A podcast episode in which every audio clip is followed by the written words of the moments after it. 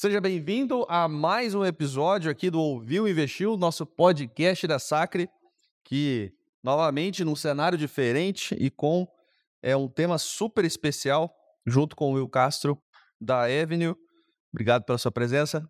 Obrigadão por estar aqui, pelo convite. Imagina. E Juan, aqui da Sacre. Obrigado pelo convite, um prazer imenso. E com o meu diretor, Ângelo Miloc, que vocês já conhecem. A gente vai tocar então a conversa aqui com o Will e com o Juan para falar de investidor global. Aprenda a investir fora do Brasil. E com o Will, que ele é economista, estrategista-chefe da Avenue. É... E vamos conversar sobre os conceitos. Recados rápidos aí antes? Vamos lá. Hoje, os investimentos é, globais, o investimento fora do Brasil está em voga. Então, a gente trouxe o Will. Obrigado, Will, pela sua presença. Já gravamos aqui um, um episódio especificamente sobre renda fixa. É, esse conteúdo está sendo veiculado no YouTube, também nas principais plataformas de áudio. Lembrando que você pode acessar também o nosso blog, sac.digital, que é lá onde a gente posta os conteúdos que a gente produz aqui na Sacre. E esse podcast também deve ser transcrito lá em um artigo. Não se esqueça de seguir a Sacre nas redes sociais, arroba. Estamos no Instagram, no LinkedIn, no TikTok, no Facebook, enfim, nas principais é, redes sociais também. E os links do que a gente citar aqui no decorrer do podcast, a gente vai postar na descrição do, do episódio também, tá? Então, link para você abrir sua conta, das nossas redes sociais, enfim, sigam o Will na rede social também, que ele compartilha muito conteúdo é, interessante. E com a gente aqui o Juan, que representa o corporate aqui na, aqui na Sacre, é o representante desse produto aqui na Sacre. E aí você já sabe, né, quem que é o cara que está apertando o botão aqui te atendendo, né? É, para levar o melhor serviço. Will, investir fora do Brasil ficou em voga, né? Esse, essa, essa questão de já era importante diversificar, mas a questão geográfica ficou ainda mais evidente no, no, nos últimos tempos, né? A pandemia talvez intensificou isso. E qual é o conceito do investidor global? Qual a importância, qual é o conceito, por quê? Exato. Acho que o primeiro ponto assim, é você não ficar restrito e, e sujeito somente àquilo que acontece em uma única geografia. Né? A gente sabe que a economia brasileira é muito inconstante, tem várias coisas que afetam o mercado brasileiro especificamente, coisas que muitas vezes só acontecem no Brasil. Eu sempre cito o exemplo que é até difícil de explicar lá nos Estados Unidos, quando você fala que um tal de Zé Trovão conseguiu parar o Brasil, né? E que o PIB talvez não vai crescer tanto, porque basicamente o tal de Zé Trovão parou os caminhoneiros esse tipo de coisa, e, e a tua poupança ela fica refém de uma, uma palavra torta do ministro, uma reforma da Previdência que sai ou não sai, o ministro, talvez vai sair o Paulo Guedes, eu lembro, né? Meu Deus, se saiu o Paulo Guedes, o que vai acontecer? E sempre foi assim, a gente teve diversos eventos. Então, fugir um pouco dessa, desse risco de uma única geografia. Através do que, poxa, se eventualmente o Brasil passa por algum momento difícil, talvez a Coreia ofereça alternativa de investimento, talvez haja um desenvolvimento na Coreia, ou talvez Taiwan esteja se desenvolvendo, ou talvez a economia americana, sendo a maior do mundo, continue indo bem, ou você tem empresas que estão indo bem por lá. Então é, é para o investidor pensar com essa cabeça de realmente onde eu posso buscar retorno, onde eu posso proteger meu patrimônio, independentemente dos riscos que acontecem somente aqui. E aí o mercado americano, ele é o maior mercado do mundo, 50% do mercado de capitais global. Você consegue investir em empresas do mundo inteiro lá, em fundos do mundo inteiro lá. Então, por isso, acessar um, um único acesso, o mercado americano, você não precisa necessariamente abrir uma conta numa empresa em Hong Kong ou na, em Paris ou o que quer que seja. Você consegue acessar empresas do mundo inteiro e ter essa diversificação global. Legal.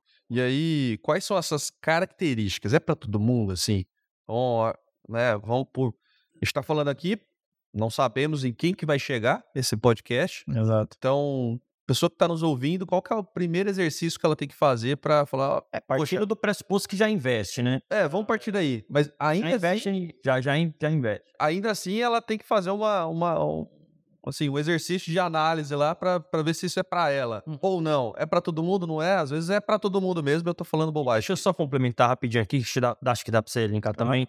É até por curiosidade, é, essa caminhada na Eve, no quanto tempo tem e se popularizou mesmo essa questão de investir fora ou se é coisa da minha cabeça quando eu fiz a pauta que eu imaginei. Você percebeu isso, Will? Tá mais popular mesmo? Não, com certeza. Assim, a gente, a Avenue foi, uh, foi lançada, digamos assim, né? Em 2018 a gente começou a construir a empresa, em 2019 faz o launch da companhia, né? Ou seja, disponibiliza isso para o mercado. E de 2019 para cá, a gente sai de zero clientes para 600, quase 650 mil clientes. É, de zero de ativos sob custódia para 2 bilhões de dólares em ativos sob custódia. Então, houve um crescimento. Esse crescimento foi acontecendo ao longo desses anos, mas obviamente que inflexionou bem é, nesse, nesse último ano, vai de 2022 e agora 2023.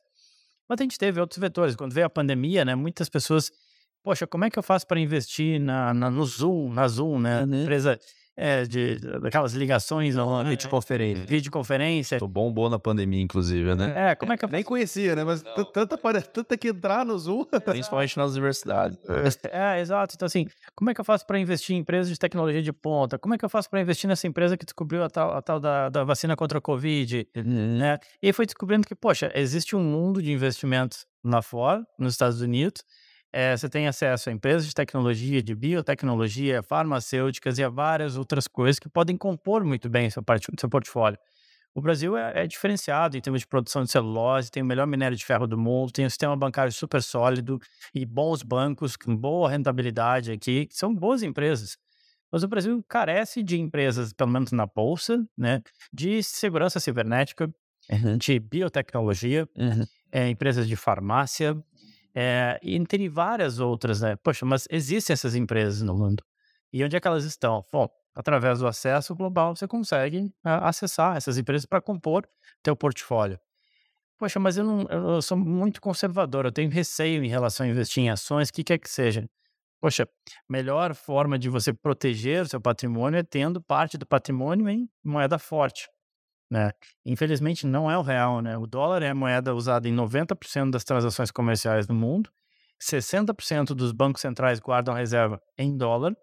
Com o detalhe que o Brasil guarda mais reserva em dólar do que a média. O Brasil guarda 80% dos 300 bilhões de dólares de reserva do Brasil estão em dólar. Os outros 20 em outras moedas.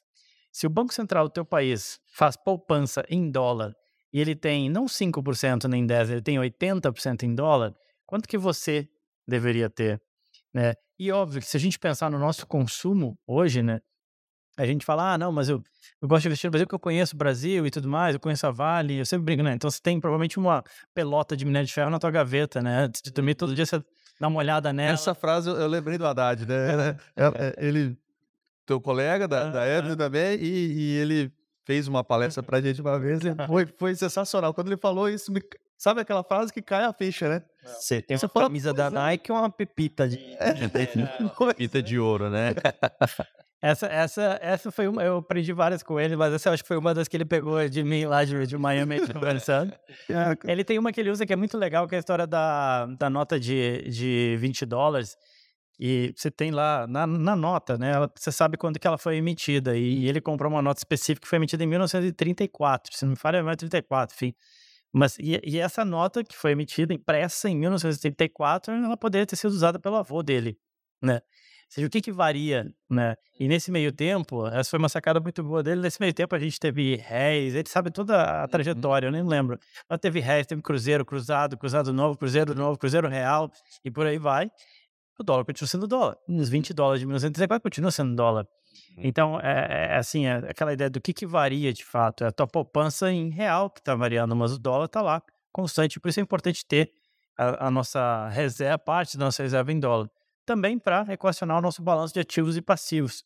Né? A gente é um consumidor global. A gente falou, camiseta da Nike, é, o Pokémon no Starbucks, ou não precisa nem muito longe com certeza no seu banheiro tem um produto da Procter Gamble ou da Johnson Johnson, se não dos dois. Agora tu tá segurando o outro. Eu tô segurando da Apple. Um Apple. Que dentro dele tem, tem produtos do Meta. Exatamente. Facebook, Instagram, WhatsApp e assim. Por aí vai. Isso aqui tá muito mais presente no nosso dia do que, por exemplo, o ferro cromo da Ferbasa, que é uma excelente produtora de ferro cromo e ferro silício, de passagem, mas talvez você nem sabe o que eu tô falando de ferro cromo e ferro silício, né? Uma empresa brasileira, Ferbasa, na Bahia, excelente empresa, uma, não é uma recomendação, tá? É, disclaimer, né? Para ficar claro. Mas às vezes a gente investe na Ferbasa, achando, ah, não, mas eu conheço. Não conhece nada, você nem sabe, né? É, que, que, qual que é o driver desse mercado, como é que funciona isso, né? Mas a gente investe só de forma local, sendo que somos consumidores globais e temos passivos dolarizados já. Né? Só a gente pensar na gasolina, a gente Uhum. pensar no iPhone, a gente pensar na viagem para Disney. E também, né, a gente está em Maringá, aqui no local agrícola, fica até mais fácil as pessoas entenderem, né? Porque quando eu falo que, poxa, o café é influenciado pelo dólar, pô, mas café da padaria ali da esquina, dólar, não tem nada a ver. Sim. Tem, porque o café é cotado em dólar. Produtor, eu morei em Vitória, no Espírito Santo, lá tinha um café bom. O cara, ele vende para fora em dólar, né? A cotação dele é em dólar. Não vai vender no Brasil porque ele é brasileiro, é patriota. Ele vai Uhum. vender onde paga mais, né? Então, assim, o café é cotado em dólar, o trigo do pão francês é cotado em dólar, o milho do bolo de fubá é cotado em dólar, o boi gordo é cotado em dólar do nosso churrasco, da nossa picanha. Então, assim, influencia não é só no iPhone, influencia no teu churrasco, no teu bolinho de fubá também, né? Uhum. Exatamente.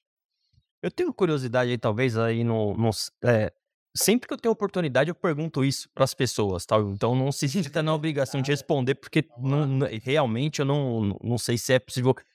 É, se a gente cotar o dólar com o euro, tão bem próximo ali, um e um, dois, né?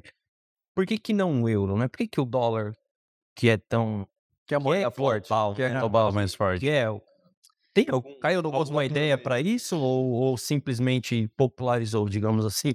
Não, eu acho que quando você teve lá Bretton Woods, né, que você rompe com o padrão ouro, né, ah, o dólar, a economia, a principal economia, a economia hegemônica, ela surge e você tem o dólar como reserva de valor naquele momento, como a, a moeda da principal economia. Deixa de ser a Inglaterra, a principal economia do mundo, e passa a ser os Estados Unidos. Passa a ser os Estados Unidos dentro de um padrão ouro. Então, todas as reservas em dólar, você tinha um parâmetro lá em ouro. Até que na década de 70, os americanos simplesmente rasgam isso. Deu, olha, eu não tenho tanto ouro assim suficiente, mas eu tenho dólar. E o que vale é a minha, minha confiança. Confiança no meu sistema, confiança na minha economia, eu que sou a maior economia do mundo. E, e, o- e o euro ele vai nascer muito depois, na década de 90, ainda como uma tentativa e um experimento da Europa de uma integração monetária. Até hoje é extremamente cri- não criticada, mas questionada, né? Até que ponto aquilo ali para de pé. É, sem necessariamente um sustento de, da, da Alemanha ali, por exemplo. A Inglaterra mesmo não, não entrou, continuou com o seu pound, com a sua libra esterlina. Então, hoje, os bancos centrais eles guardam reserva em dólar, mas guardam reserva também em euro, em, em, em ien, em franco suíço e em libra esterlina. Mas a maior parte das reservas é em- é, se dão em dólar, né? Até porque grande parte das transações comerciais do mundo hoje são em dólar. O dólar não é uma moeda de referência para a transação, né? Mesmo que depois você vai cotar para transformar isso em euro, você realiza uma transação, você realiza um- uma, uma operação, vai vender lá uma tonelada de soja em dólar. Depois, beleza, isso vai entrar no mercado europeu de alguma forma, mas se dá em dólar, né? Legal. E agora, Will, como escolher? Porque a gente fala de mercado global. Se falar de investir fora do Brasil já é complicado, né? Falei global, meu Deus né? Então, como escolher? Qual, qual, por onde? Uhum. É, não sei se começar ou fazer essa alocação de fato, né? Claro. Não, eu acho que assim, hoje, o primeiro ponto é, obviamente, é educação. Eu acho que esse é um ponto relevante, você entender o que, que são os setores, quais são os setores. Eu sempre convido, falo que meu trabalho é ajudar a desmistificar e explicar um pouco sobre o mercado americano. Então, quem quiser, nas redes sociais, arroba Will Castro Alves, estou lá falando, explicando algumas coisas. É, respeitar o teu perfil de investidor, né? Saber que, poxa, você consegue dormir com uma volatilidade ou com o teu patrimônio oscilando 40% para baixo, eventualmente, como pode acontecer em ações, mesmo em ações de empresas, de companhias sólidas, ou quando veio a crise de 2008, ou quando veio a crise de 2020, a gente viu isso. As ações americanas sofreram, porque é o normal de uma renda, da renda variável, é assim mesmo, né?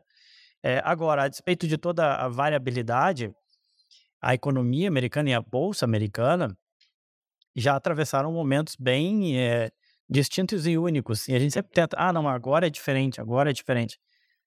40 anos atrás você tinha uma inflação muito maior que você tem agora nos Estados Unidos. Eh, taxas de juros maiores, você já teve guerra do Golfo, guerra do Vietnã, você teve um presidente assassinado, JFK, não levou a facada, ele foi assassinado de fato. Eh, você teve terremotos, você teve crises de- de- de- das mais diversas.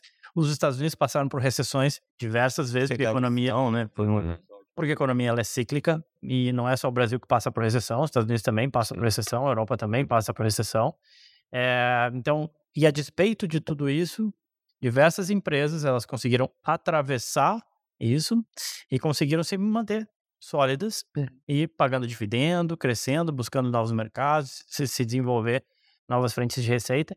Então, eu diria que, assim, o legal de, de investir no mercado americano é que você vê o, o longo prazo funcionando, né, o poder do longo prazo. Né, à toa que o maior investidor de todos os tempos, ele surge, nasce, se desenvolve e ele é está lá nos Estados Unidos, Warren Buffett investindo em empresas, grande parte americanas, ainda que ele invista em empresas fora, mas grande parte são de empresas americanas. E um ponto também, né, para a gente, pessoal muitas vezes preocupado, não, eu quero investir só nos Estados Unidos, porque, né, os Estados Unidos podem, é, é um risco. Grande parte das empresas americanas hoje são globais, essa é a verdade, né? 35% das receitas do McDonald's dependem dos Estados Unidos. Os outros 65% é do resto do mundo. A Coca-Cola é a mesma coisa, o Google em percentuais diferentes, obviamente, né? Mas grande parte das empresas americanas já são globais. Então, o fato de eu ter uma carteira só com empresa americana, às vezes passam certos receios, mas não, grande, provavelmente, assim, dependendo da, da empresa, né? Se você montar uma carteira de ações, ela já vai ser diversificada per se, porque grande parte das receitas do Starbucks, hoje o crescimento vem da China e por aí vai. Então, assim, é, você já consegue ter essa diversificação global mesmo com empresas, uh, com empresas americanas. E aí, de novo, acho que para alocar, é, sim, existe uma, uma miríade de alternativas. Eu sigo, gosto muito daquela ideia do Peter Lynch de investir naquilo que você conhece. Né? Então, ao invés de. Eu sou mais fundamentalista, velo, gosto da ideia de velo adverso. Então, assim, poxa, é, esse negócio de, sei lá, espaçonave visitando Marte ou carro voador, pode ter que a gente chegue até lá, mas eu não sei muito bem como é que vai se dar isso.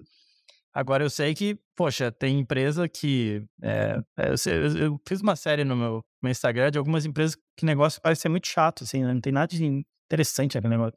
Fazer embalagem de papelão. Não tem nada de inovador disso. Mas tem uma empresa que faz isso desde, desde a crise de 29 e está lá fazendo isso. Você tem uma empresa. O grande crash. É, de, de, desde 29, o cara nasceu ali na crise de 29 e até hoje está lá fazendo papelão, embalagem, por aí vai nos Estados Unidos. Tem empresa transportadora. Não tem nada de inovador nisso, um caminhão e transportar coisa. Mas tem empresas que entregaram retorno de forma consistente, pagam dividendos e tudo mais. E, e permaneceram de pé, né? Vamos combinar, porque nuances e crises, quantas empresas quebraram? Né? Uhum. E o cara permanecer de pé 50 anos, 60 anos, 70 anos, você tem que respeitar, né? Sim. Não é para qualquer um. Então, às vezes, não precisa inventar muito a roda. Investe naquilo que você, você entende esse negócio, você entende como é que funciona esse negócio. Poxa, talvez esse é o primeiro passo, né? E aquilo que você entende mais. Como falo, tem médico que entende muito melhor do que eu, do que uma empresa de medicamentos, por exemplo, é. né? Uh, ou de medical devices, né, que você fala, assim, equipamentos médicos uhum. hospitalares, tem várias empresas lá nos Estados Unidos disso, energia solar tem empresa lá também, por aí vai. Legal, legal. Então, então esse é um, misto ali de é, os, os tripézinhos básicos, né? Teu prazo, teu perfil, e conheça aquilo, não põe a mão no fogo se você não Perfeito. conhecer. Perfeito. Mas cuidado com a própria frase que você acabou de falar, né? De ficar com viés doméstico do vou investir na Vale ou na Petro porque eu conheço, né? É. Então você já, já sujou a mão de petróleo, né? Ficou. é, então, exato. Cuidado com esse viés doméstico. Tem um. Até eu coloquei na pergunta ali, é Estados Unidos, Europa ou Ásia, né? Como, como identificar nesse. Seguindo esse raciocínio que você falou, é quase que tá tudo interligado, né? Devido à globalização de tudo, né? Então, não, tem muito. Tá nos Estados Unidos já acerta uma diversificação. É, eu, até na própria Evelyn, uma vez eu comprei, eu tinha uns trocos lá, né? Eu comprei um pouquinho de ETF QQQ, né? Que é um índice lá, né? Uhum. e um pouquinho de um ETF da China. Falei, tô uma vela pra cada. Mas não há necessidade de fazer isso, né, Will? Não, eventualmente você pode fazer. Só chamar a atenção que, assim, grande parte da poupança dos brasileiros já está no mercado emergente né? Que é o Brasil, que o Brasil é um país emergente. E às vezes mercados emergentes guardam uma certa correlação entre eles, né? Uhum. Não tem problema nenhum se apostar especificamente em China, ou investir em China, ou em Índia, ou em Taiwan, Hong Kong. Você consegue fazer isso, né? Também emergentes. É, também emergentes. Só lembrando que normalmente emergentes têm um risco maior, né? É, e tentar aproveitar aquilo que, que há de bom em cada um deles, né? Como assim? Poxa, quando a gente pensa em Europa, né? Você não pensa tanto em empresas. Quantas empresas de tecnologia vêm à cabeça em relação à Europa? Pouquíssimo. né? Pouquíssimo. É. Então, assim, a gente não pensa muito. Pô, tem a SAP, por exemplo, empresa gigante alemã e tudo mais, mas a gente não pensa tanto em empresas de tecnologia quando se fala em Europa. Agora, você tem boas empresas industriais de automóveis na Europa, empresas de luxo na Europa, você tem empresas farmacêuticas na Europa. É A maior empresa da Dinamarca, por exemplo, é a Nova Nordisk, que é uma empresa que controla o mercado de insulina, com 50% de market share de insulina do mundo. Né? É, os caras estão lá em Copenhague, gastam 30 bilhões de dólares todo ano só em pesquisa e desenvolvimento de novas drogas e novas terapias. É, então, assim, só para dar um exemplo de uma empresa, né? O, da- o que a Europa tem de Com a tecnologia. a Europa tem, da mesma forma que eu falei, pô, o Brasil é muito bom produtor de papel e celulose. Tudo melhor do mundo. Chile, Indonésia também competem, mas o Brasil produz celulose muito bem. O Brasil é muito bom no agrícola. O Brasil tem um sistema bancário muito bom, muito forte. Aproveitar isso, né, que a gente tem. É, mas o Brasil não tem empresas de luxo. O Brasil não tem biotech, se- segurança cibernética. Já quando vai para os Estados Unidos, se fala muito em tecnologia. De fato, 26% do S&P é especificamente setor de tecnologia. E quando você sai de tecnologia e vai para outros setores, setor financeiro, hoje você tem muita tecnologia embarcada, no setor de indústria você tem muita tecnologia embarcada, A- essa tecnologia do GPS saiu do setor ah, ah, aeroespacial e defesa, por exemplo, as Uhum. empresas de defesa que criaram isso e depois o Google e outras empresas foram usar, foram usar. Então também tem tecnologia em quase que todos os setores hoje em dia, né? Então falar de tecnologia é um negócio muito amplo. Claro que tem empresas como Nvidia, AMD, que focam em semicondutores, é bem específico e tudo mais. Mas você tem hoje, é, e aí sim, os Estados Unidos tem um pouco mais de tecnologia, né? Um pouco mais de peso de tecnologia. As- A FANG, né? A fa- a famosa acrônimo FANG. Exato. Legal. Mais alguma pergunta aqui nesse podcast um pouco mais rápido, tiro um pouco mais curto? É um, é, um, é um podcast um pouquinho mais curto. Aí deixar para o Will mesmo explicar para a gente como se tornar um investidor global aí por meio, especificamente por meio da Avenue. Boa, legal. Boa. Convido todos a, a serem nossos clientes. É muito fácil, muito rápido abrir uma conta na Avenue, comprovante de residência, documento com foto, tudo brasileiro, normal, da mesma experiência que você tem em abrir uma conta hoje no Brasil, é, fazer um cadastro no Brasil, você vai ter na Avenue. É, atendimentos todo em português, suporte todo em português, documentos para o teu imposto de renda, todos eles já preparados de uma forma que fique fácil para o brasileiro declarar é, seus impostos. que mais? Esse é um ponto muito importante. É. Declaração e é exato. Extremamente importante. sem mínimos de investimento, sem eh, valor mensal de, de conta para você manter uma conta, coisa do gênero. Então é realmente para dar criar essa avenida de acesso e, e dar acessibilidade para qualquer investidor em investir no maior mercado do mundo. muito bom. Bom, eu agradeço tá, o seu tempo. A gente é, faz esse episódio um pouquinho mais rápido aqui. Juan também, obrigado pela presença, o diretor. Imagina. E você já sabe que todos os, os links né, relacionados ao tema que a gente falou tá na descrição do, do, do episódio, qualquer plataforma que você esteja assistindo ou ouvindo. E também siga a Sac nas redes sociais, arroba Arroba Saque Investimentos com S, Instagram, LinkedIn, Facebook, TikTok, enfim. E acesse o, sa o blog sacre.digital, que eu sempre falo. Rapaz, que top blog lá. modéstia à parte do Modéstia à parte, o cara É bom, é bom. que não, O cara é show. mas tá, tá, tá bem feito. Will, obrigado pela presença de novo. Juan, obrigado por participar com a gente. Obrigado. Blanco, obrigado por me convidar. É isso aí. Fechou, gente. Valeu. Obrigado. Valeu. Abraço. Valeu. Tchau, tchau.